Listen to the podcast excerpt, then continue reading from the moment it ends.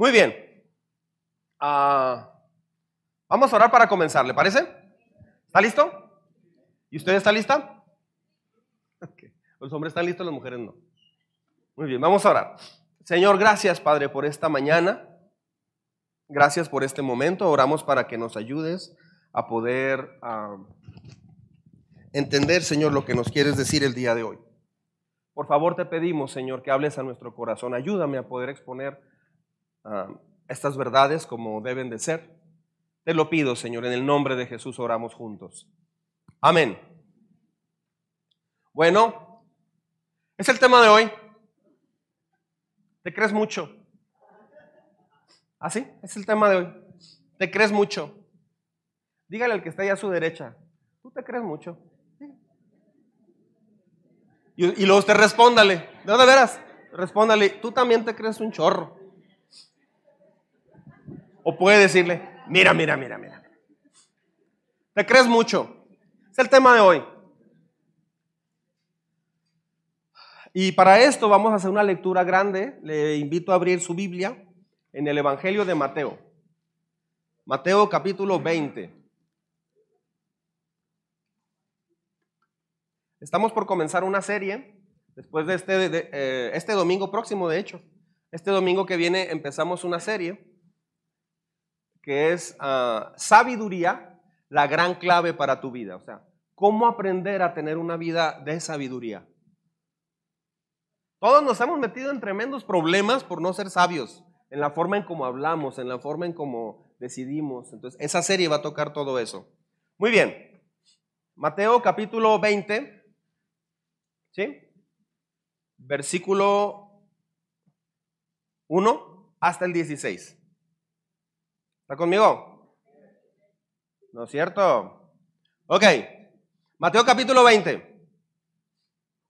Verso 1. Dice, asimismo, ¿estoy bien? El reino de los cielos se parece a un propietario que salió de madrugada a contratar obreros para su viñedo. O sea, note que Jesús dice, eh, el reino de los cielos, ¿qué dice? se parece. O sea, una parábola es una historia de la vida real para enseñar un principio bíblico, una enseñanza de la Biblia, ¿ok? Entonces, ah, se parece a un propietario que salió de madrugada a contratar obreros para su viñedo. Note que dice de madrugada, o sea, a las 5 de la mañana. Acordó darle la paga de un día de trabajo y los envió a su viñedo. O sea, desde la madrugada y les va a pagar un día de trabajo. ¿Estamos? Cerca de las nueve de la mañana salió y vio a otros que estaban desocupados en la plaza. O sea, ya no era la madrugada, eran las nueve de la mañana. ¿Sí? Ah, les dijo, vayan también ustedes a trabajar, ¿estoy bien? En mi viñedo y les pagaré lo que sea justo. Así que fueron, así que fueron. Salió de nuevo a eso del mediodía, ¿sí? Más o menos como a las doce y a la media tarde e hizo lo mismo. Dice, alrededor de las 5 de la tarde salió otra vez, ya son las 5, ya pasó el segundo turno, pasó el primer turno, perdón. Encontró a otros más que estaban sin trabajo. Les preguntó, ¿por qué han estado aquí desocupados todo el día? Dice, porque nadie nos ha contratado. Contestaron. Él les dijo, vayan también ustedes a trabajar en mi viñedo. Al atardecer, el dueño del viñedo le ordenó a su capataz, llama a los obreros y págales su jornal. Comenzando por los últimos, o sea, ¿los de qué hora? Los de las 5, ¿sí? Los de las 5 de la tarde. contratados hasta llegar a los primeros. Se presentaron los obreros que habían sido contratados cerca de las 5 de la tarde y cada uno recibió la paga de un día. O sea, sus 200 pesos. ¿Está bien? ¿Sí? y un burrito crisóstomo. Le fue muy bien. Al atardecer, el dueño del viñedo le ordenó a su capa... Ah, ¿Estoy bien? Págales, ahí está. Cuando llegaron los que fueron contratados primero, esperaban que recibirían más, pero cada uno de ellos recibió también la paga de un día. Eso está interesante. Al recibirla, comenzaron a murmurar contra el propietario. Estos que fueron los últimos, o sea, los de las cinco, y estaban acá en un lado, comiéndose su burrito terciado de barbacoa. Estaban allí y los volteaban a ver. Ah, ¿Por qué? ¿Por qué Freddy si a ellos les pagaron a las 5 y nosotros desde las 5 de la mañana, cinco y media empezamos a trabajar? O sea, esto es injusto. Entonces dice, al recibirla comenzaron a murmurar contra el propietario. Estos que fueron los últimos en ser contratados trabajaron una sola hora, dijeron. Y ustedes, y usted los ha tratado como a nosotros que hemos soportado el, el peso del trabajo y el calor del día. ¿Cómo ve con eso? Está interesante, ¿no? Es un ejemplo que está usando Jesús. ¿Sí? Si esto sucediera en el día de hoy, saldrían todas las noticias. Se haría viral, harían TikToks, olvídese. Este, yo trabajando para este hombre, o sea, a las 5, este, ya mero me toca mi hora de trabajo. O sea, habría muchos memes, habría muchas críticas, conciliación y arbitraje, olvídese.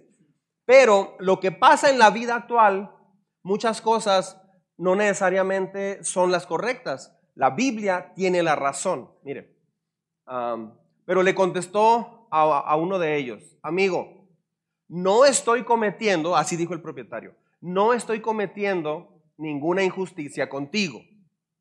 ¿Acaso no aceptaste trabajar por esa paga? ¿Cómo ve usted? ¿Sí, no? Ah, tómala y vete. Quiero darle al último obrero contratado lo mismo que te di a ti. ¿Es que no tengo derecho a hacer lo que quiera con mi dinero? ¿Me estás siguiendo? ¿O te da envidia de que yo sea generoso? Así que los últimos serán los primeros y los primeros los últimos. ¿Me estás siguiendo? Muy bien. ¿De qué voy a hablar hoy? De la envidia. Ese es el tema. Envidia. Se le llama envidia. Es cuando parece que Dios está bendiciendo a alguien de una forma que no te está bendiciendo a ti. ¿Sí me está, siguiendo? O sea, las dos personas trabajan igual. Uno los dos trabajan en una maquiladora, pero uno trabaja nueve horas y otro entra a las seis de la mañana, otro llega a las ocho de la mañana en su carro del año. ¿Cómo ve? ¿Por qué? Uno se queda horas extras y por cada hora extra le pagan cierta cantidad, pero otro mete horas extras y le pagan más por esa cantidad de horas extras que metió. Cuando reciben aguinaldo, reciben un aguinaldo diferente. ¿Por qué? ¿Por qué? Ah, cuando en la preparatoria te gustó alguien y, esa persona no te correspondió y le correspondió al que se cree mucho, al, que es guapo o al que traía carro, y como que todo le va bien a él y a mí no. Es más, hasta bailaba muy suave y lo jugamos fútbol y fue el que metió el gol. O sea, este, y no estudia tanto, pero le fue bien y yo que estudio mucho no me fue tan bien como él. O sea, ¿por qué? ¿Por qué? ¿Y por qué? ¿Por qué Él tiene mejores cosas que yo? ¿Por qué Él trae un teléfono de tal costo y yo traigo otro teléfono así? ¿Por qué yo voy de vacaciones a un lugar y Él se da el lujo de ir de vacaciones a otro lugar? ¿Por qué? ¿Por qué su casa es tan diferente a la mía? ¿Por qué usamos ropa tan distinta? ¿Por qué?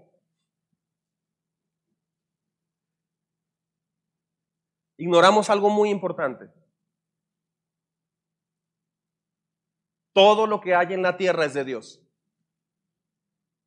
Y Él sabe qué es lo que tú necesitas. Por un lado. Y por otro lado, no todos hicieron el mismo esfuerzo. Ah, una de las formas de saber cuando la envidia está invadiendo su vida es el lenguaje que usas. No es justo. Muchas personas usan esa frase. No es justo. ¿Quién te dijo? ¿Quién te dijo que la justicia quiere decir que todos tengan lo mismo? ¿Quién te dijo eso? ¿Quién dice eso? Marx y Darwin nada más, a través del socialismo. Pero la Biblia no dice eso, ¿eh? El socialismo ahorita es... ¿Ha oído que la religión y la, la política no se juntan? Hoy voy a hablar de ambas a fondo. Porque es una gangrena que está dañando al pueblo de Dios y a los ciudadanos del mundo. Y necesito hablar eso desde el punto de vista bíblico. Porque él sí y yo no. Eso no es justo. Esa es una frase donde dices, ¿por qué yo no tengo lo que él tiene? ¿O por qué me cuesta tanto trabajo esto? Hay gente que su día va bien hasta que el vecino llega con su carro recién comprado. Le duele que un vecino prospere.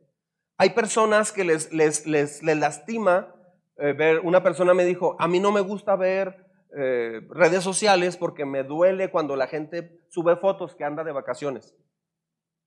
Nosotros cuando hemos salido de, la ciudad, este, en alguna ocasión, casi no subimos fotos, yo, casi no publico fotos. Muchos amigos, muchas personas, aquí ando en Cancún, aquí ando en este restaurante, aquí comiendo unos taquitos, aquí haciendo una carne asada, aquí...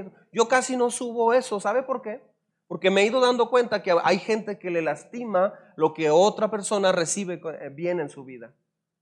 A mí cuando alguien de ustedes me dice, pastor, voy a salir de la ciudad, vamos a ir, eh, ah, es que, ¿a, dónde van a ir? Vamos a Yucatán, pastor. Digo, qué padre, ¿van de vacaciones? Sí, vamos unos días. Qué bien. ¿Cuántos días? Vamos tres semanitas, pastor. Ay, Ay, ahí nomás. Digo, qué padre. A mí me da mucho gusto cuando la gente sale de vacaciones. A mí en lo personal. Me da mucho gusto. Disfruto cuando la gente disfruta. ¿Me explico? Pero me he fijado que hay gente que no disfruta. Se llama envidia. Ah, ¿Por qué ellos sí? ¿Por qué ellos tienen esa vida? ¿Y por qué yo no? He trabajado tan duro como ellos. Bueno, allí es donde tropieza precisamente el socialismo. Allí es donde comienza el populismo. Escúcheme bien lo que voy a hablar el día de hoy. ¿Cree que sea usted justo? ¿Cree que sea constitucional en nuestro país? Decir, ¿sabes qué? Ah, tú vives en esa casa que es una casa tres veces más grande que mi casa. Tienes, tienes mucho más dinero que yo. ¿Sabes qué? No es justo saco la pistola, digo, dame la mitad de lo que tienes para estar iguales. ¿Eso será justo? O sea, el que una persona tenga más que yo me da a mí la facultad como ciudadano mexicano de los Estados Unidos mexicanos, me da la facultad para obligarlo a que comparta su riqueza conmigo? ¿Sí o no? Claro que no. Sin embargo, ahorita, ah, esta gran mentira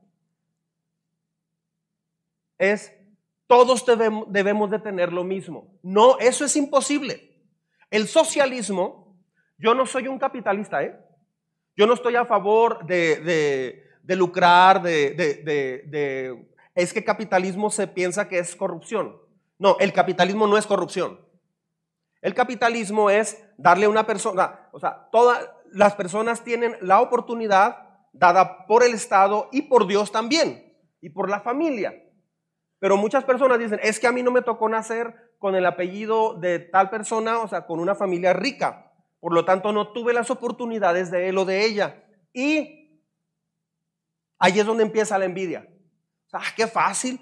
Él nació, él fue a las mejores escuelas, nomás pide un carro y le dieron a escoger un carro y yo tuve que trabajar siete años para comprarme mi primer carro. Eso es injusto, ¿ok? Eso se llama envidia se llama atentar contra la soberana voluntad de Dios. Dios decidió que nacieras en ese hogar. Punto. ¿Por qué? Porque si hubieras nacido en ese otro hogar, tal vez te hubieras perdido horriblemente. O sea, Dios sabe de qué, qué puedes y qué no puedes. Dios sabe que eres capaz y que no eres capaz. Pero mucha gente ha dicho eso de muchas formas. Sí, qué fácil. Él no batalló como yo batallé. Yo trabajé boleando zapatos y él no, este, etcétera, etcétera y se piensa que eso es injusto. Eso se llama envidia en su más alta expresión. Eso lo han aprovechado gobiernos de Cuba, Argentina, Chile, Colombia, Nicaragua, Venezuela y ahora México. Lo han aprovechado, se le llama populismo y no estoy hablando en sí de un político o de un partido, estoy hablando de una corriente de pensamiento. Quiero aclarar. Si le das, por ejemplo, o sea, no todos debemos de tener lo mismo. Es, absurdo. Le voy a poner un ejemplo. Aquí entre nosotros, vamos a suponer, nos dan 10 mil pesos el día de hoy a cada quien. Dios, Dios, Dios por su soberana voluntad dice, ok, vamos a hacer todo igual entonces a partir de hoy. Hoy 5 de ¿qué? febrero del 2023. 10 mil pesos a cada quien. Ok, ¿lo vamos a usar igual todos? ¿Ese dinero? A lo mejor alguien dice, bueno, vamos, a, déjeme llevarlo más allá el, ejemplo. 100 mil pesos a cada quien. 100 mil pesos. Aleluya. Habla, Señor. Pagamos la renta de... Este, esos 100 mil pesos, ok. Una persona, voy a poner un, ejemplo para que todo el mundo lo entienda. Una persona dice, es que me venden un camión de mudanzas. Híjole, yo ahí tenía un ahorrito de mil dólares y con estos 100 mil, pues saco el diezmo, me quedan 90 mil más mil. Compro ese camioncito y pongo una empresa de mudanzas. ¿Me estás siguiendo? Ok. Otra persona dice, el Xbox que tanto quería. Me voy a Mazatlán y, hago una carne asada, invito a todos mis amigos. Oh, me voy a comprar los tenis Gucci de 15 mil pesos. Voy a comprar el celular que tanto quiero. Voy a ponerle llantas a mi carro. Voy a, voy a poner un negocio, dijo alguien. Voy a poner una taquería. Este, y cada quien va a usar el dinero de forma muy diferente. Entonces, vamos a suponer que todos nos gastamos, nos malgastamos el dinero. A la vuelta de tres meses ya no tenemos ni un, ni un cinco, excepto uno de nosotros. ¿Qué hizo esa persona? No fue a comer taquitos. No, no malgastó su dinero. No se compró ni un celular mejor. No. Todo lo invirtió en un camión de mudanza. ¿Estamos? O, empezó a hacer una salsa y vende la salsa. Lo que usted guste y mande.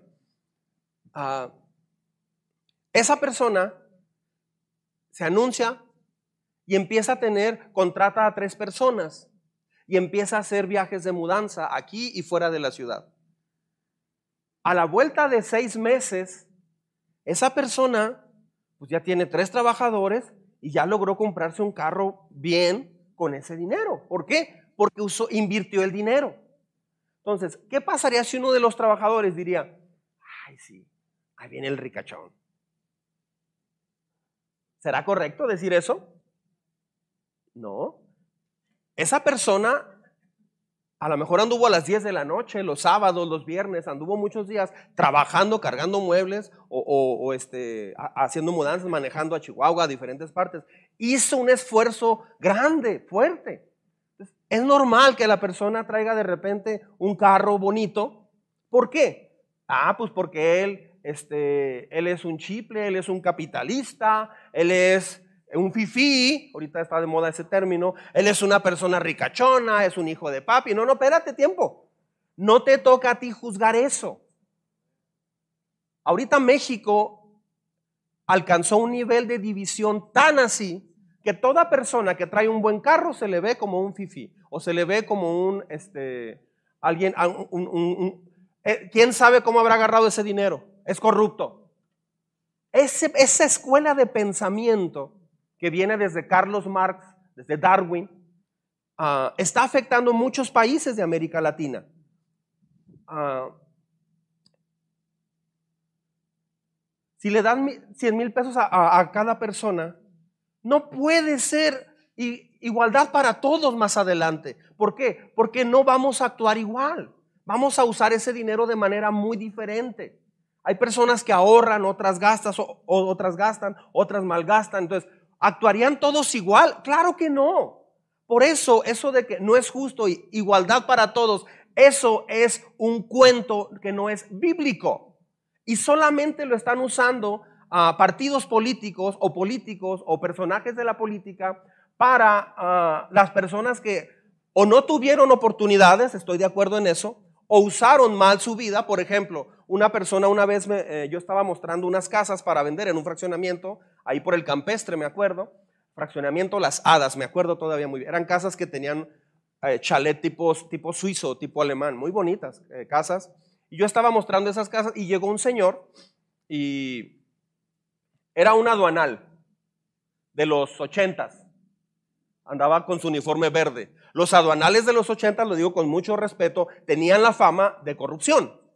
Tenían mucho dinero, pero aquí en Juárez tenían una fama tremenda de, de corrupción.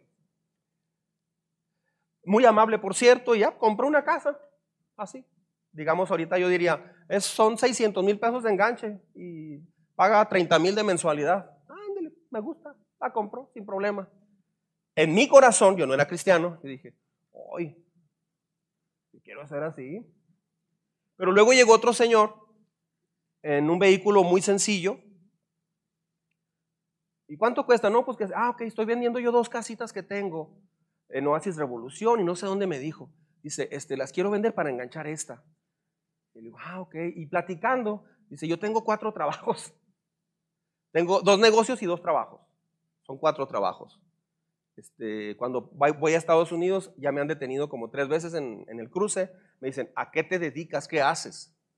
Y les explico, o sea, porque este, me ven que, que, que ando muy, muy, con mucho movimiento en mi vida, trabajo, bla, bla, bla. Eh, tengo un negocio en El Paso, otro aquí, etcétera, etcétera. Dice, hace dos años que no tomo vacaciones, etcétera, etcétera. Entonces, dos personas están comprando una casa, pero no porque una persona compró algo, eh, una casa donde tal vez hizo algunos movimientos de corrupción, no quiere decir que todos automáticamente hicieron eso. Estarías diciendo que cualquier persona que tiene una buena casa o que tiene un buen trabajo, perdón, o, que viaja, está robando. Esa es la gran mentira. Y todo viene justamente de la envidia. Entonces, claro que no, no pueden actuar todos igual. Eso es ah, antihumano, porque somos diferentes. Caín hizo una cosa, Abel hizo otra cosa. Los judíos hacen una cosa, los, los hacen otra cosa. O sea, cada pueblo es distinto. ¿Sabe cómo vendía una persona frutas en Suiza? Vi un documental donde él es, no recuerdo cómo se llamaba, y pone sus mesas así de esas blancas dobladizas y pone canastas con fruta, que, que él, fruta orgánica, por decir así, las manzanas costaban 3, 4 euros la libra. Y ponía todo y dejaba una caja con euros, con dinero, como 60 euros en puro cambio. Entonces la gente, llega una persona y, y él se va a su casa. Llega una persona, se estaciona, se baja, agarra una bolsita, agarra su fruta, la pesa y paga y como trae un billete de 50 euros, le sobran 30, deja los 50 y agarra el cambio. ¿Hace eso en Juárez? no se puede. Entonces, dicen, Suiza, el país casi perfecto. Pero ¿cómo vive la gente de Suiza? ¿Cómo vive la gente de Juárez? Entonces, no hay tal... Entonces, ahorita se está apelando, se está trabajando a decir, Ah, la gente pobre es la que tiene necesidad. Pero se ha hecho en, toda América Latina, ahorita voy a poner un ejemplo muy claro, se ha hecho muy claro demostrar uh, esto, tú eres una víctima, te ha ido mal, no tienes, pero si votas por mí, yo te voy a sacar de la pobreza y voy a acabar con los que tienen dinero. ¿Sí me explico? Voy a acabar con los ricos opresores de tu país. Eso lo que ha hecho es lo siguiente. La persona que tiene el camión de mudanza o la persona que hace las salsas ya, ya está vendiendo en, en, 200 tiendas de la ciudad salsas, distribuye su, salsa macha y, este... Ah, y un frasquito así te lo venden 120 pesos. O sea, no está barato. Sí, tendrá mucho cacahuate y arándano, pero está muy caro. O sea, bájale. No, es que, es la calidad. ¿Ok? ¿Está bien? ¿Quieres o no? No, pues sí. Esos que compran salsa macha son ricos. Lo que tú compras en salsa macha, yo me gano en un día. Vi un, meme donde está un muchacho afuera de un Starbucks y le dice a una persona que va saliendo, dice, lo que, en, lo que tú gastaste en esos dos cafés para ti y para tu esposa, yo me gano en ocho horas trabajando. ¡Wow! ¿Has tomado las decisiones de esa otra persona? Eso es una gangrena que solamente enferma a las sociedades. Ahora, eso ha producido que la gente entonces diga, el socialismo lo que hace es lo siguiente, es injusto que eso suceda, pero yo el Estado, así sucedió en Rusia o en Corea del Norte, yo el Estado ah, voy a dar igualdad para todos. Entonces, llega llega la persona de una mudanza y, le espera al gobierno. Dice, oye, este, ese, ese carro es tuyo. Sí, sí es mi carro, yo lo compré después de dos, dos años y medio de trabajo. Ah, ok. ¿Sabes que te lo voy a quitar? Te lo voy a quitar porque como tú tienes más, hay otras ocho personas que no tienen en qué moverse. Estamos quitando ahorita a ti y al de las salsas, les vamos a quitar esos vehículos para venderlos y vamos a comprar unas motos para todos. ¿Qué va a pasar con el de mudanzas? ¿Se animará a seguir trabajando? ¿Se animará? Imagínate, eh, esa es la mejor forma de matar una economía en un país. Eso es lo que hizo Hugo Chávez en Venezuela. Bajo la promesa, yo conocí una misionera, uh, conocí una misionera que, vino aquí a, Chihuahua. Yo fui a tomar un curso, de, eh, un curso eh, para pastores a Chihuahua, y ahí la conocí. Ella venía de Venezuela. Y ella decía, ¿sabe qué acaba de hacer el presidente? Dice, este, estaba afuera, por decir así, un Smart, una tienda, dice, y llegó en un tráiler, con un megáfono, se subió arriba del tráiler, dijo, acabo de ver pueblo de Venezuela, acabo de ver que el, ah, el repollo cuesta 30 pesos. 30 pesos.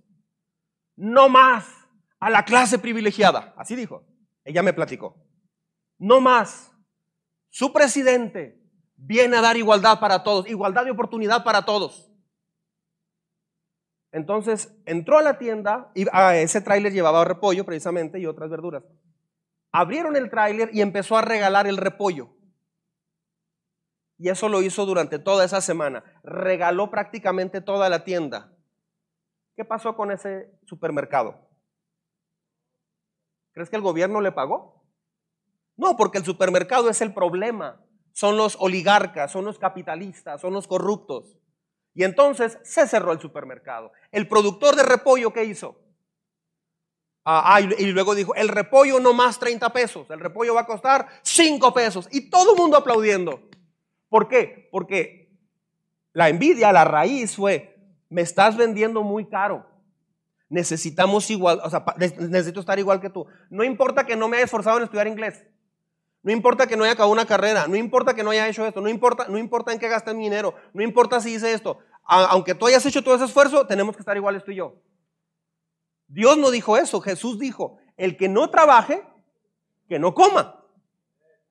Y eh, entonces, todo esto fue, repito, estoy hablando de política pura y de, principios bíblicos puros. Ah, puros. No estoy hablando de religión, estoy hablando de principios bíblicos. ¿Qué acabó con estos países? Que tú eres uno de los 100, de los 100 y te pusiste con las salsas, te pusiste en, el camión de mudanzas y todo lo que invertiste, todo lo que estás haciendo, el gobierno te lo quita y lo reparte entre los demás. Esa es la, forma más rápida. la Biblia dice que necesitas a este patrón y necesitas a este obrero. Se necesitan los dos.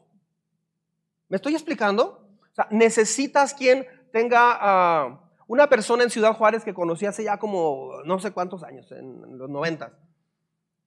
Llegué a la maquiladora y él llegó junto conmigo a, que nos pagaran a, los proveedores. Y le digo, ¿y tú qué haces?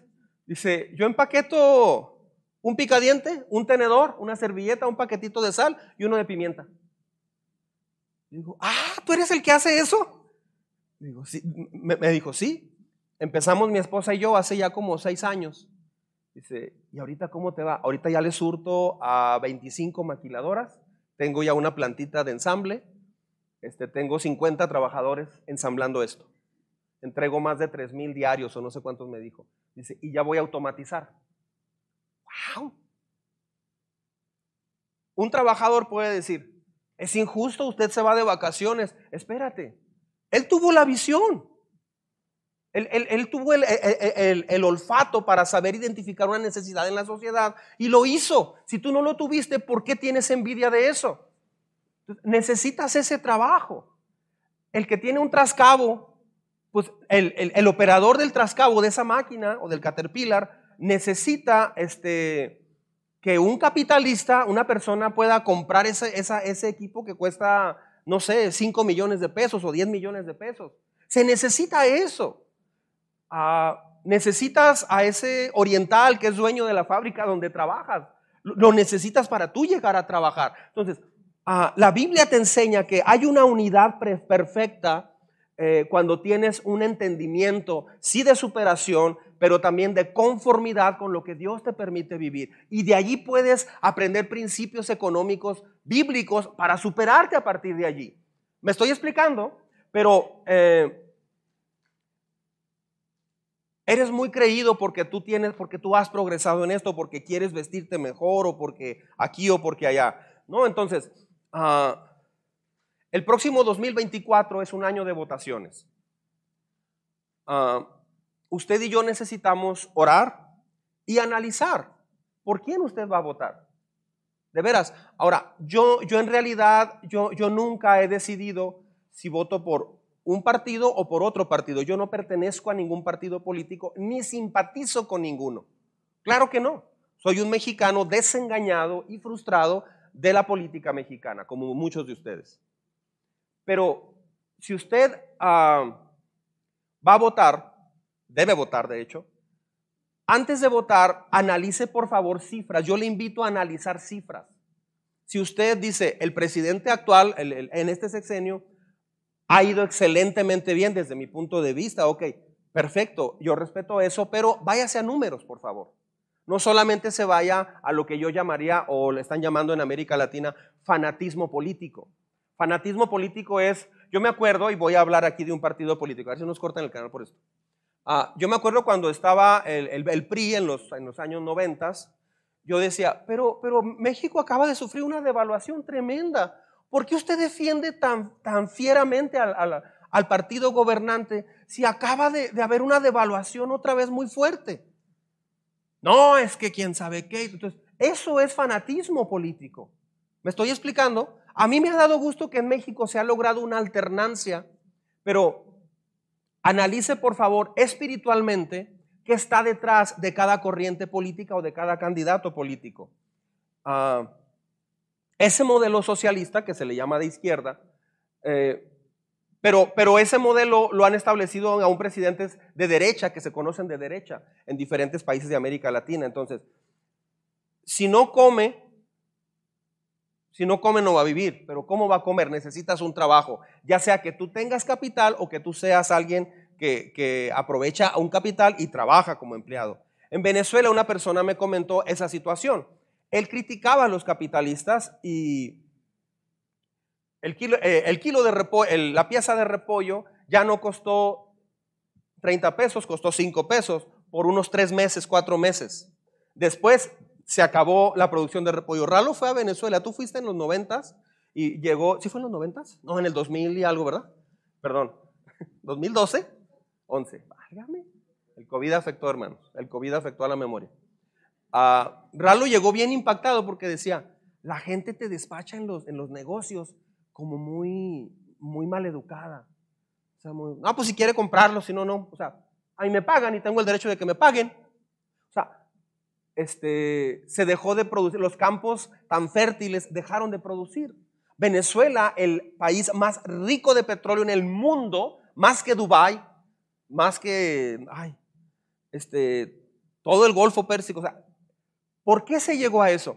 El repollo ya no costó ni 5 ni 30 pesos, llegó a costar 580 pesos, con un 890% eh, de inflación. Entonces, muchas cosas se comentan. Por ejemplo, una persona me dijo, qué padre que el peso está ganando terreno. Sí, a mí me da gusto. ¿A usted no le da gusto? No hemos tenido una devaluación. Sin embargo, analice por qué viene eso. No se lo atribuye a que en Juárez somos muy buenos comiendo burritos. No, no. Este, la inflación en Estados Unidos y las remesas, ha ido tanta gente a, Estados Unidos en los últimos 10 años que las remesas, o sea, el dinero que mandan, los dólares que mandan a México, superó más de lo que se gana en petróleo y en toda la industria automotriz en México. Más de 56 mil millones de dólares entraron en el 2022 de puro dinero que mandan de Estados Unidos para acá. Eso ayudó, eso ayuda a que el peso se mantenga estable, más la inflación en Estados Unidos. Ahorita Estados Unidos estaba por cerrar su economía porque ya no tenían dinero para pagar otra vez.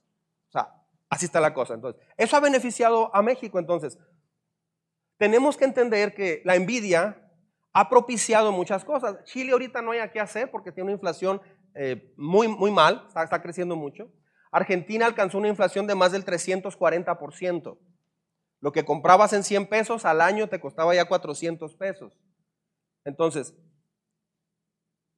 la gente dice, ah, tenemos que ser iguales, necesitamos las cosas iguales. La Biblia dice que el trabajo es algo honroso y que la manera en cómo tú usas tu dinero tiene mucho que ver para tu futuro. Mire, en Estados Unidos a veces se quejan mucho de personas de México que van y piden ayuda de estampillas al gobierno americano. Yo conocí una persona que recibía estampillas y traían unas trocas muy padres, eh, alteradas y gastaban mucho dinero, eh, compraban muchísimo mandado y era dinero de, la ayuda del gobierno. Entonces, eh, los americanos estaban, algunos están molestos porque decían, ¿Por qué, ayudan a personas con mis impuestos? ¿Por qué? Al mismo tiempo, la gente miente para recibir estampillas. O sea, miente. No digo que todos, pero hay gente que sí lo hace. Porque se piensa que es un truco que puedo usar a mi favor, pero eso no es un carácter correcto. Y una comunidad judía de personas ya mayores en Nueva York, ¿sabe qué hizo en el 97, más o menos, 98? Ellos de repente se quedaron desempleados y nadie los contrataba en Nueva York, una de las ciudades más caras del mundo. Ellos empezaron a hacer piezas de madera para venderlas. Y se empezaron a organizar y eh, avanzaron tanto, fueron comprando máquinas, hicieron una comunidad, eran 40 personas, y lograron eh, armar una, una comunidad, una empresa comunitaria donde lo que se ganaba se repartía entre todos. Eso lo hicieron, ¿sabe para qué? para no pedir ayuda al gobierno, para no, para no ser una carga para el país. Y mucha gente aquí, eh, ahorita que el gobierno está dando eso, a mí me da mucho gusto que el gobierno actual esté dando ayuda a gente que no tiene una manera de, oiga, tres mil pesos son muy buenos para alguien que, que, no puede caminar, para alguien que no, es, es excelente. Pero decía una persona que estaban en la fila para entregarles dinero y llegó una persona eh, en un Tesla a cobrar ese dinero. O sea, en México no, eh, el mexicano no tiene la cultura de que sabes que tú necesitas más que yo. Entonces, ¿cómo se le hace con la gente pobre? Entra la caridad. Dios enseñó que cuando levantaran las cosechas, dejen algo, no levanten todo de la cosecha. Bendice al pobre, ayúdalo. Entonces, las comunidades judías, si algo tienen, o la comunidad eh, anglosajona, americana típica, si algo tienen es que ayudan mucho con caridad. Pero el latino tiene un problema serio. El latino tiene la idea, y no este, estoy generalizando obviamente, hay muchas excepciones. El latino dice, si tú tienes, tú me debes de dar. Un pastor, pastor Ike Ryu dice que fue a Perú y llegó el pastor Ike y llegaron 10 americanos con él, predicadores, iban a hacer un congreso para pastores. Y cuando llegaron, tres pastores peruanos, lo voy a decir así, tres pastores peruanos que estaban allí, este, pensaron que Ike no hablaba español. Y uno de ellos dijo, a ver qué le sacamos a estos tontos gringos. Porque ellos iban a, dar ofrendas y ayudar a esa iglesia. Dice el pastor Ike que le dolió tanto en su corazón. Le dolió tanto. Conozco un pastor aquí en la ciudad que vinieron coreanos a construirle una iglesia de cero. Vino un equipo de 60 constructores coreanos le hicieron su, iglesia, le hicieron todo, pero esta persona no debería haber sido pastor. De hecho, terminó mal. Pero se, aprovecha de, esa, de ese corazón de dar. ¿Por qué? Porque hay esto en el corazón, envidia. O sea, yo necesito. Si tú tienes, tú me debes de dar. ¿Me, me, estoy, me, estoy explicando? Ah, se ha abusado del córima. El córima es, eh, eh, la esencia del córima es mira, tú que tienes, puedes darme, porque tú tienes. Cuando yo tenga, yo te voy a dar. Pero el Corima se, ha ido al otro lado y, se van a viajes a la sierra y se dan cobijas. Me ha tocado ver a 100, 100 personas de la Sierra Taromara pues sí, han recibido a Cristo seis veces en ese año. Por cada grupo que va, les presenta el Evangelio, reciben a Cristo, porque luego les dan despensas, cobijas y muchas cosas. Pero no, no se está entendiendo el Evangelio. La ayuda social no fluye en América Latina como debiera, porque se toma, dame, quiero el beneficio eh, material. Me impactó mucho esta comunidad judía, que lo que menos querían era eh, dañar a la economía americana eh, recibiendo ayuda del gobierno. Yo puedo autosustentarme, por eso tengo manos. Para eso puedo hacer esto, puedo hacer aquello. Eso es algo que debemos aprender nosotros.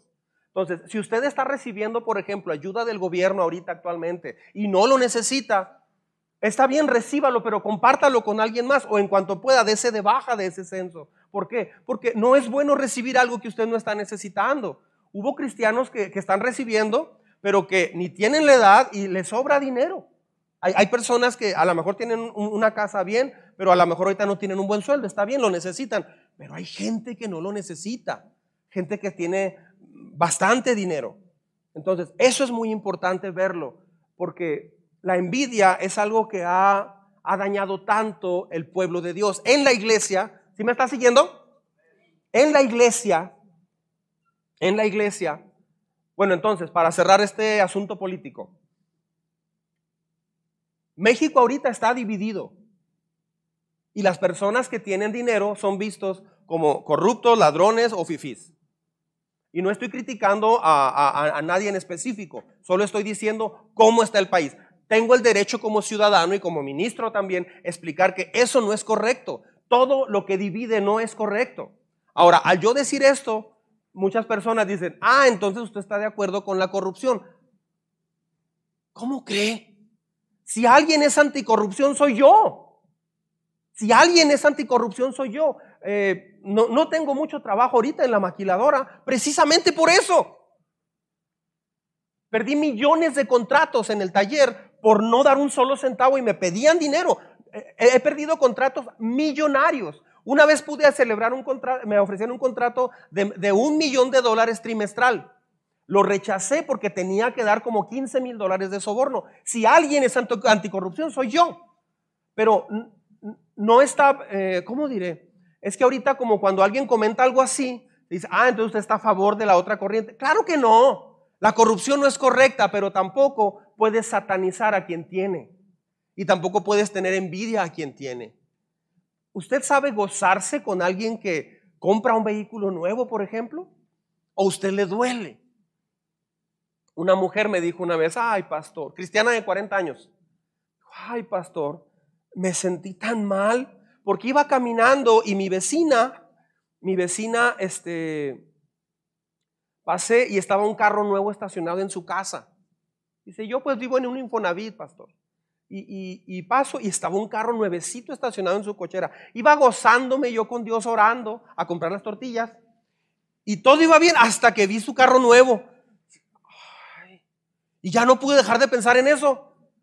Ay, pues, ¿qué habrá hecho? Y de regreso la vecina estaba barriendo. Y no pude aguantarme las ganas y le pregunté, ay vecina, estrenando. Le dice a la vecina, no, ande, ande, no, hermana porque también era cristiana. No, es de mi cuñado. Ay, no, brincos, diera yo que ese carro fuera mío. Este, y ella me dice, ¿sabe qué es lo peor? Que cuando me dijo que no era de ella, yo descansé. Ay, qué bueno. Que sí, que, ese carro no era de ella. ¡Wow! hasta ese punto llega. Entonces, se ha ido mezclando un, ah, un socialismo ah, religioso donde se piensa que si alguien tiene, pues es malo que esa persona tenga. Ah, la conclusión final es que cuando tú eres envidioso, en realidad estás luchando con la perfecta provisión de Dios para tu vida. O sea, dice la Biblia que Dios te va a proveer lo que tú necesites. ¿Estamos? Ahora, de ahí va a haber una diferencia. Una persona me decía, pastor, ¿por qué si diezmo? ¿Por qué si me esfuerzo? ¿Por qué si trabajo? ¿Por qué si esto? ¿Por qué otra persona le va mejor económicamente que a mí? Digo, ah, yo no, no, le dije, pero dije, esta persona tiene un socialismo religioso. Digo, es que la otra persona que hace, digo, no, pues es, estudió una carrera. Ah, ok. O puso un negocio. ¿Tú has podido poner un negocio? Sí, pero pues, no me funcionó. Bueno, pero él no tiene la culpa que a ti no te haya funcionado, ¿o sí? ¿O él es culpable de que a ti no te haya ido bien? No, no, él no es culpable. No, yo no estoy diciendo eso, pastor. digo, es que creo que en el corazón está ese asunto tuyo.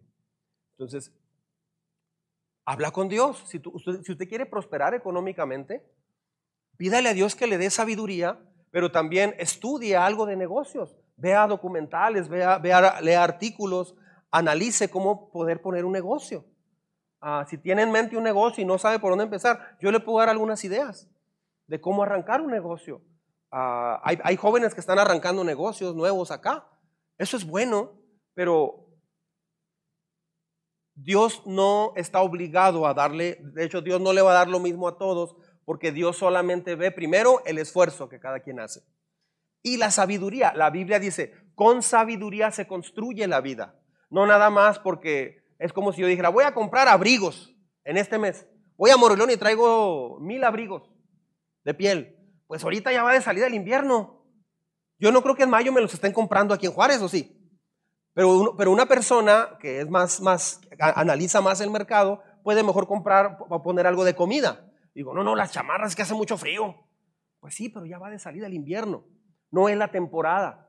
Me estoy explicando y la comida siempre es temporada. Entonces, ah, no puedes acusar a Dios de ser injusto. No puedes. Y no puedes acusar a, la vida, a la sociedad de ser injusta, aunque sí lo es, pero no te toca a ti acusarla. Ah, el amor a Dios debe ser ilimitado, incondicional, porque su amor sí es igual para todos. Pero aun cuando sea igual, Dios decide no usar en las mismas cosas a las personas. No todos van a ser predicadores. Yo, yo quisiera tener la voz que tienen los muchachos acá cuando cantan. Yo no tengo esa voz. Tomé clases, clases de guitarra y nunca se me dio ni la vuelta de, del do. Me salió. O sea, Dios te conoce mejor que a ti mismo. Entonces comienza a orar, Señor, ¿cuál es el plan que tienes para mi vida? Voy a ser fiel en mi economía y tengo estos planes, Señor. Quiero prosperar, quiero mejorar. Ayúdame a hacerlo. Pero en el proceso asegúrese que no haya en su corazón el pensar de es injusto, Imagínense yo con cuánto me he encontrado con eso. Me ha tocado ver talleres que empezaron junto conmigo y que a los dos años tenían naves industriales, eh, porque hubo una persona que rentaba un avión privado aquí en, en, Ciudad Juárez y se llevaba como a 15 gerentes de maquiladora a las peleas de Julio César Chávez a Las Vegas. Mi esposa estaba auditando una empresa de esas. Me decía, oye, tal taller está facturando un millón de dólares mensual. Digo, sí. Este, yo no tuve acceso a esos, a esos trabajos. ¿Por qué? Primero, no tuve la capacidad, como, eh, la capacidad como taller para hacerlo. Y segundo, no ofrecía dinero. Ahí lo importante era lo segundo, más bien. Este, entonces, si alguien ha vivido injusticias, he sido yo económicamente hablando. Pero, aunque el mundo es injusto, Dios es justo. Eso no quiere decir que yo no me voy a, prescindir de cosas económicas. Sí, sí me tocó, me, ha tocado pagar el precio de no tener una economía como yo, yo pudiera. ¿Por qué? Porque no, no, no, no he accedido. Y no estoy diciendo que las maquiladoras todas son corruptas. No, no, no, no. Hay maquiladoras con las que he trabajado que son muy éticas, muy profesionales. Y no estoy diciendo que todos los talleres trabajan así o todos los proveedores de maquiladora. Claro que no. Siempre, siempre hay remanentes. Siempre hay personas honestas. Yo estoy seguro que hay políticos muy, muy dedicados en México. Yo estoy seguro de eso. Yo he, yo yo he visto algunos senadores, algunos diputados que yo digo, ese hombre es íntegro. No puedes generalizar, todos son iguales. Ay, por favor. Claro que no. Los profesores son bien barcos todos. Todos son, no es cierto. He visto profesores bien, bien apasionados por la enseñanza. La envidia es una fiebre, dudar de Dios es una infección. Cada vez que comienzas a tener envidia es porque estás dudando de Dios. La medicina que necesitas es comenzar a confiar en Dios plenamente. Mire lo que dice la Biblia al respecto. Voy a continuar esta predicación en el devocional durante toda la semana. Vamos a entrar en detalle. Inclusive este es un tema muy importante para los niños. Los niños con tantas redes sociales, ahorita va, a estar, eso está a flor de piel. Los niños de chiquitos empiezan, ¿y por qué él tiene una tetera más bonita? Ay, sí. Este, ¿Por qué el andador de, de él es automático y el mío no? Trae iPhone incluido y el mío no. Este, Filipenses 4:11 dice, no es que haya pasado necesidad alguna vez, es el apóstol Pablo, porque he aprendido a estar contento con lo que tengo. O sea, el, apóstol Pablo estaba contento con lo que tenía. Ahora, ¿qué hacía él? Ah, él estaba dedicado a la predicación, pero también cuando él tenía oportunidad, hacía tiendas. Trabajaba también con sus manos.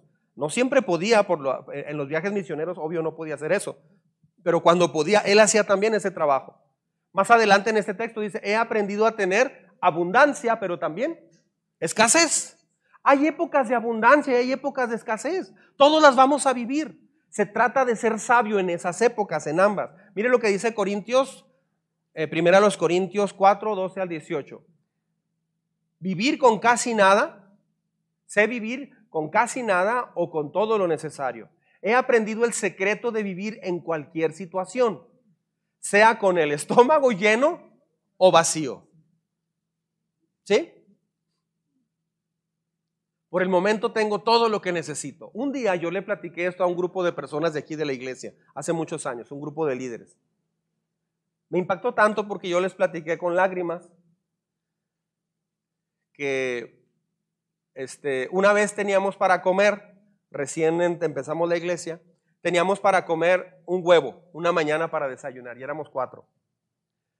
Pero antes que teníamos el negocio, este, pues íbamos a desayunar a un restaurante y el refrigerador estaba lleno. Entonces, de pronto estar dedicado a la iglesia, cuando Dios me sacó en esa época del trabajo, estar dedicado totalmente a la iglesia y tener una mañana donde me acuerdo que teníamos un huevo y, medio litro de leche. Y Lisbeth traía hambre, estaba chiquita. Yo escuché que el huevo revuelto, si le echas leche, se esponja. Pues le eché mucha leche y lo eché a perder. Teníamos un huevo y se echó a perder. Y yo me acuerdo que, le dije a Lisbeth, mi hija se echó a perder y le tiré la leche y luego lo escurrí. Ya se lo serví, le puse salsita y no sé qué. Ah, bueno, papi, pobre, estaba comiendo plástico, la pobre. Pero yo le abrí mi corazón a ese grupo de, de líderes y les dije, a mí, a mí me dolió eso, o sea, me dio tristeza porque para mí es algo nuevo. Nunca le había dicho a mis hijos, a mi hija, no tengo para darte de comer. Y no, le, y no se lo dije porque yo, yo no quería lastimarla, que ella pensara, entonces mi papá se dedicó a Dios y, no, y Dios no le da para que me dé de comer. Entonces, no conviene eso.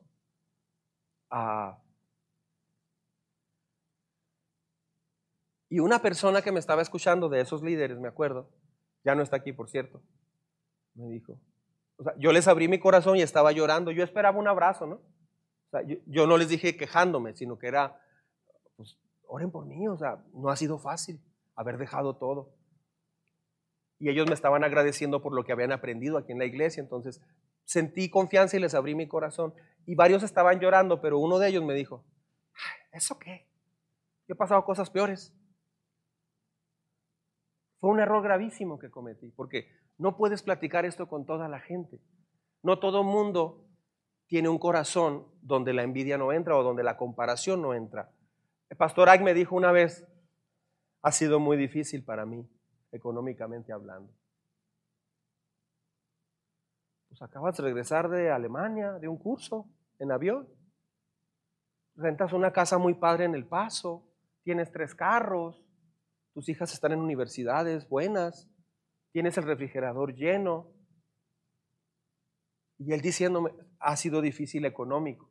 Bueno, es que él dejó todo su negocio en Washington, donde él facturaba 3 millones de dólares mensuales o bimestrales, y estar viviendo en una casa como la que, como compró una sala que la mandó a traer en barco desde Italia, le costó quién sabe cuánto, miles y miles de dólares. Entonces, muchos dirían, ay, por favor, la sala que tengo me la regalaron y ya tiene 30 años, pues, eh, por favor, que no sea ridículo. Tiempo. Es que Dios ve el corazón, la vida y el trasfondo. para Él, la vida que está llevando no es, eh, o sea, e, e, es un precio a pagar de acuerdo a lo que él estaba acostumbrado. ¿Sí me está siguiendo? Entonces, por eso es, es, es absurdo decir, no, es que, por favor, yo estoy viviendo así, ¿por qué tú no? Porque el trasfondo de él es distinto, es diferente. Nos quedamos en Los Ángeles en una casa donde nos hospedaron y el, y el, y el, el dueño de la casa, el, hombre de la casa, una familia cristiana, dice, no, es que voy a lavar el carro y, voy a trabajar y a cortar el pasto, por eso ando aquí con mis garritas. Yo dije, ay, ¿esas son sus garritas? Era pura ropa náutica, muy bonita. Y, sí, sí le dije, no, no, no me aguanté. ¿esas son tus garritas? Me dice, sí. Le digo, ah, está bien. Y ya nos reímos. Le digo, ¿y qué vas a lavar? Ah, mi, mi, carro. Le digo, ah, ¿me dejas verlo? Sí, era un Porsche. Ah, yo ni Porsche tengo. Entonces, ah, ¿dónde nos vamos a...? Ah, en esta recámara. Cuando nos entregó las dos recámaras para huéspedes que tenían en una de las zonas más ricas en Los Ángeles, me acuerdo que decía Lisbeth, ¡órale! O sea, dice, esto parece un, cinco estrellas, pero muy bonita casa que nos quedamos. Muy bonita. ¿Quieren ir al jardín? Sí. Bajabas la montaña atravesando así, una, vereda de jardines. Eh, un, decorador japonés me arregló, le, le, pagamos para que nos arreglara el jardincito. Parecía un museo de jardín, o sea, era una casa maravillosa. Eh, les escribí después y me dijeron, ah, muy contentos, Pastor David, de saludarlos. Acabamos de regresar de, un crucero por Alaska. Fue una bendición. Nos encontramos con, los primos y los amigos de una manera muy especial. Oramos juntos. Fue un momento maravilloso en familia. Y dije, yo fui a Villahumada por unos burritos y nos encontramos muy bonito. Entonces, a veces la envidia no te permite no, no, no te permite trabajar bien. ¿Me, estoy explicando? Entonces, ¿qué va a pasar si nos movemos de lugar y llega una persona? Por ejemplo, voy a decir algo. Hay como seis personas. No, no son seis. Hay seis personas. Hay seis personas. Es como el que dijo cinco veces. Es que era carpintero y le han cortado tres dedos. Este, ah, ha habido seis personas o siete que me han dicho, ¿sabe que yo batallaba para venir a esta iglesia, pastor? Le digo, ¿por qué? Dice, es que, ay, me da vergüenza decirle. Le digo, a ver, dime, ya me preocupaste. Es que me han dicho que, o sea, se dice que es una iglesia de ricos.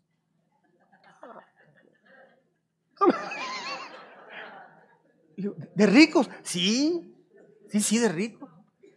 Anda, mi hijo. no, no, pues que no nos conoces. No, pastor. Entonces, este, ¿Cómo tratas a alguien que llega caminando porque no trae carro? ¿Cómo lo tratas? Igual que una persona que llega en una camioneta nueva. No debe de haber diferencia. Algo que me encantaba de la iglesia primera, me, encantaba y, que me ha tocado ver, ah, es que el esclavo de uno de los líderes eh, en el Senado romano, por ejemplo, o de un centurión, el esclavo pues era, era, trabajaba para su amo en la semana, pero el, el día de reunión, el esclavo era el predicador. Y el centurión se sentaba a escucharlo. Y le pedía ayuda y aprendía de él. Es fascinante cuando ves eso. En la Sierra Tarahumara conocí a dos personas de Monterrey. Uno de ellos estaba predicando y hablando muy suave y otra persona era su mejor aprendiz. Platicando con ellos, esta persona tiene un negocio grande y, esta otra persona, el predicador, le habló, se lo ganó para Cristo, pero él aprendía de él en Cristo. O sea, qué maravillosa combinación. Entonces, no catalogue a la gente por cómo viste, no catalogue a la gente por cómo habla inclusive, no catalogue a la gente por... Eh, se piensa que quien trae, tiene más dinero, una mejor economía, vive bien. No, a veces es la gente que más necesidad tiene, solo que se enojan y se van a las Bahamas, y nosotros no tenemos para hacer eso, pero, este, eh, o se, deprimen y se compran un carro, pero, y pues tú te compras un chicle motita o algo, pero, pero, pero ellos qué, pero eso no quiere decir que tú estés, que, que ellos sean, este, malos y tú bueno, porque hay gente, en la iglesia de donde yo vengo me tocó una vez oír a un predicador que decía, yo lavaba baños, hermano, porque he aprendido la humildad. ¿Eso qué? ¿A poco, si no lavas baños ya, no eres humilde? Al final una persona se acercó a él y me impactó porque le dijo, Rigoberto se llama, dijo, hermano, te doy un consejo. Ah, por favor, eh, no saques tus frustraciones mientras predicas. Predica la palabra como es. No saques tu frustración. Porque nadie se atrevía a decirle eso, ni el pastor, creo. Él sí le dijo, porque se veía tan mal. No tengo esas trocotas nuevas, porque en la iglesia había gente que traía trocas nuevas. ¿Por qué? Porque eran gerentes, eran ingenieros, era gente que, o, tenían negocio, vendían tortillas y tenían dinero, pues. O sea, había de todo. Pero eso no te da derecho. O sea, en la iglesia ha pasado eso. Entonces, usted y yo necesitamos estar preparados porque, eh, bueno, vivir una vida bien en este sentido, porque no debe ser una persona que no tiene tratada mal, ni una persona que tiene tratada bien solo porque tiene. Depende mucho de la frustración y el corazón de cada quien. ¿Me estoy explicando? La envidia no es mirar adelante, eh, como a ver si ahora sí me va bien lo que no me ha ido bien atrás. No, eso no es. Ah, la envidia en realidad es resentirse con Dios o con la sociedad porque no tienes lo que tú mereces. No, no necesariamente es así. La envidia es no ser agradecido por lo que ya tienes. Hay, que aprender a agradecer lo que, lo que tienes. ¿Usted es agradecido con lo que tiene? Lo va a hacer usted hasta que piense en lo que no tiene. El problema comienza cuando piensas en lo que no tienes en lugar de pensar en lo que tienes. Yo tengo suficiente, pero no quiere decir que no quiero tener más. No, si necesito, todos necesitamos más. O sea, no te hace daño, pero al mismo tiempo que sí te gustaría prosperar, estoy en paz con lo que tengo ahorita. Y he estado en paz con lo que he tenido anteriormente. Ah, disfruté cuando nos iba en abundancia bien, que, nos iba muy bien el negocio. Ahorita que no nos está yendo muy bien el negocio, estoy bien. ¿Por qué? Porque se trata de eso. Hay épocas donde las cosas son diferentes. Mire lo que dice Eclesiastés 6.9. Dice, disfruta de lo que tienes en lugar de desear lo que no tienes. La NTV, traducción NTV. Disfruta de lo que tienes en lugar de desear lo que no tienes. Mucha gente vive deseando lo que no tiene. ¿Sabes cómo detectas a, veces la envidia? Cuando una persona se compra unos tenis o un carro, algo, no sé. Típicamente le, wow, qué padre. Yo cuando alguien trae un carro me doy oye, qué padre carro, a ver, ah, qué suave esto y lo otro. O sea, me da gusto. Pero hay personas que me he fijado que, cuando yo he comprado un carro o alguien más compra un carro, la otra persona no dice nada. No se queda así. ¿Por qué? ¿Por qué? Hay un problema muy severo.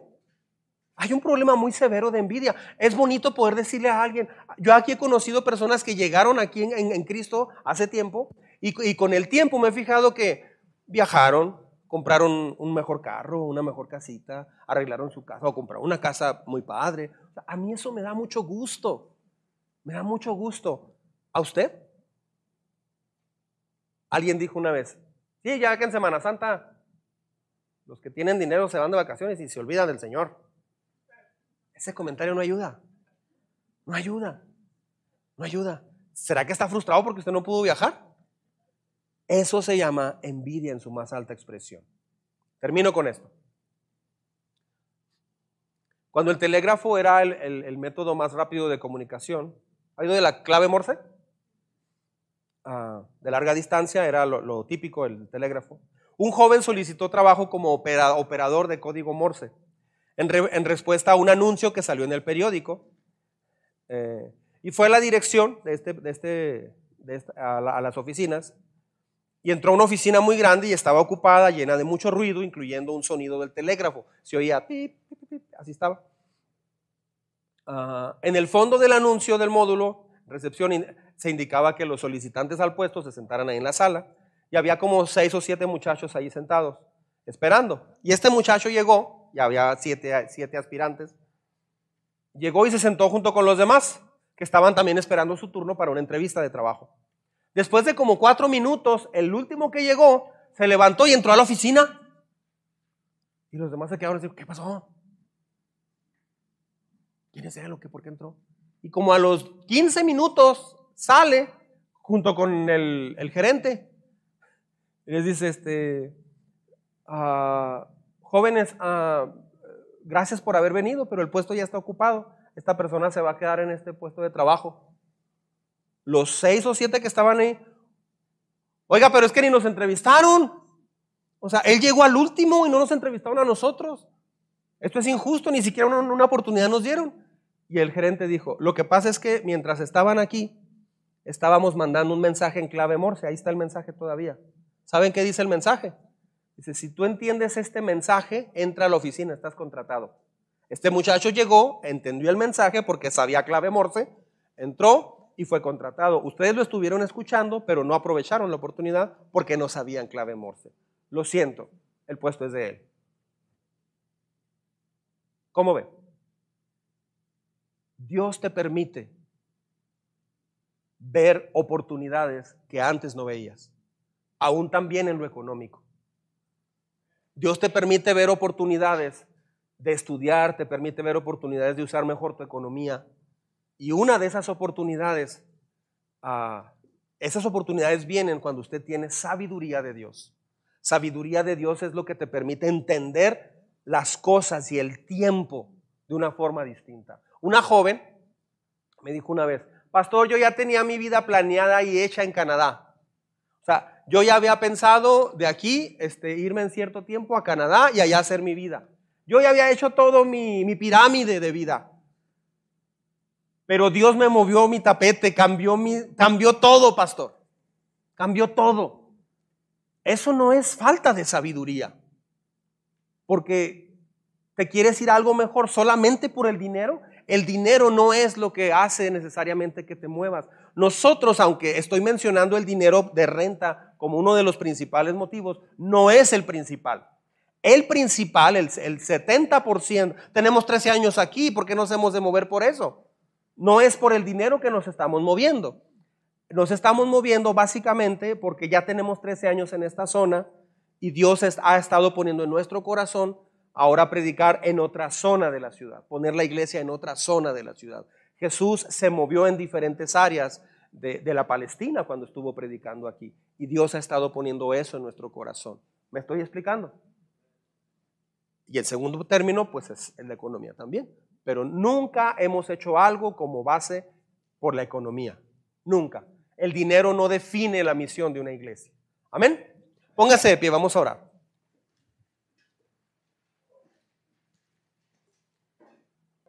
Señor, venimos delante de ti, Señor, a darte gracias por lo que tenemos y por lo que no tenemos. Señor, gracias, gracias por la forma en la que tú nos enseñas a, usar nuestra economía de mejor forma. Gracias, Señor, porque ah, hasta aquí no nos ha faltado comida, no nos ha faltado lo principal para vivir. Tú te has encargado, a pesar incluso de decisiones equivocadas o de épocas de nuestra vida donde hicimos cosas que no estaban correctas o tomamos decisiones incorrectas, a pesar de eso, nunca nos ha faltado comida.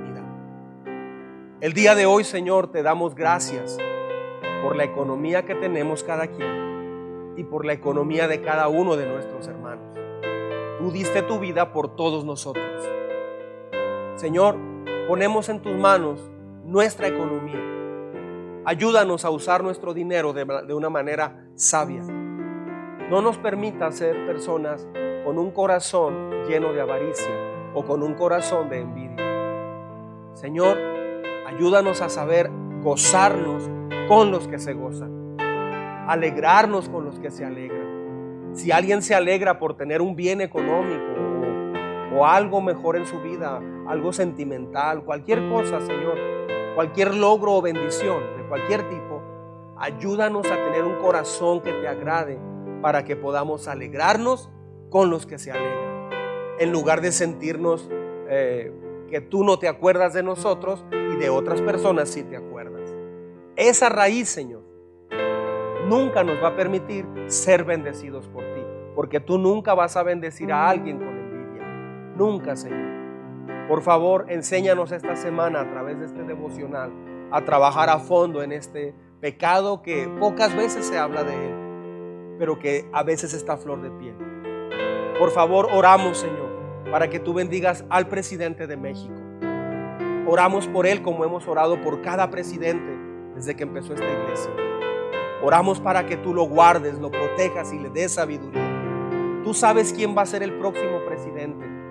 Señor, por favor, bendice su vida desde ahorita. Rodéale, Señor, de, de alguien que le pueda hablar de ti. Señor, bendice, Señor, la, la pareja presidencial que tenemos actualmente.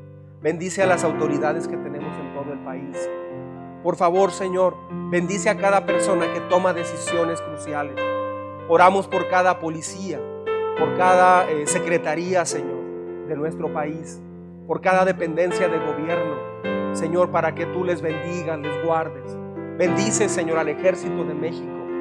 Ayúdales, por favor. Trata, Señor, con cada eh, mamá, con cada papá, con cada joven, cada persona mayor, cada niño, cada niña. Bendice, Señor, cada ciudadano de este país. Oramos para que tu iglesia, Señor, pueda hablar el mensaje claro como es. Ten piedad de las iglesias que están eh, siendo piedra de tropiezo. Señor, o de, de los cristianos, mejor dicho, que están siendo piedra de tropiezo o que hemos sido piedra de tropiezo, tal vez hasta sin la intención. Líbranos de pecar de esa forma. Oramos por este país, Señor, para que tú lo bendigas ricamente. Oramos, Señor, para que puedas bendecir a cada, cada habitante de este país. Une este país, bendice a este país, bendice a los extranjeros, Señor. Bendice a las personas que han llegado a esta frontera en busca de cruzar al norte. Bendice, Señor, por favor, sus vidas. Ellos dejaron su país, Señor, y están pasando tantas incomodidades acá. No creemos, estamos seguros que no lo dejaron porque estaban aburridos, lo dejaron porque no quedó otra opción. Y nosotros estamos ahorita en un país donde tenemos trabajo, tenemos tantas cosas, Señor. Gracias, Señor. Gracias por nuestro país. Bendice, Señor, a México. Gracias porque somos conocidos como un país feliz a pesar de tantas luchas. Somos conocidos como un país muy hospitalario. Ayúdanos a multiplicar eso todavía más. Ten piedad, Señor, de las personas que ah, solo se están dedicando a delinquir.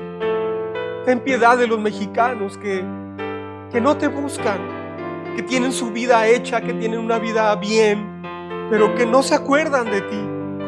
Oramos por ellos, Señor. Oramos para que les hagas entender cuánto te necesitan. Ten piedad de México, Señor. Por favor, usa tu iglesia en el país. Bendice a cada pastor.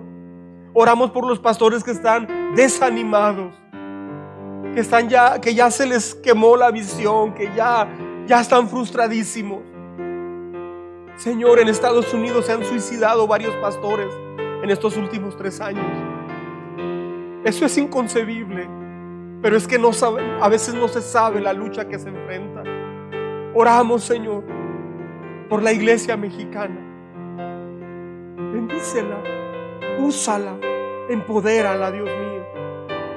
En Cristo Jesús oramos y ponemos en tus manos esta posible nueva etapa que estamos por iniciar como congregación.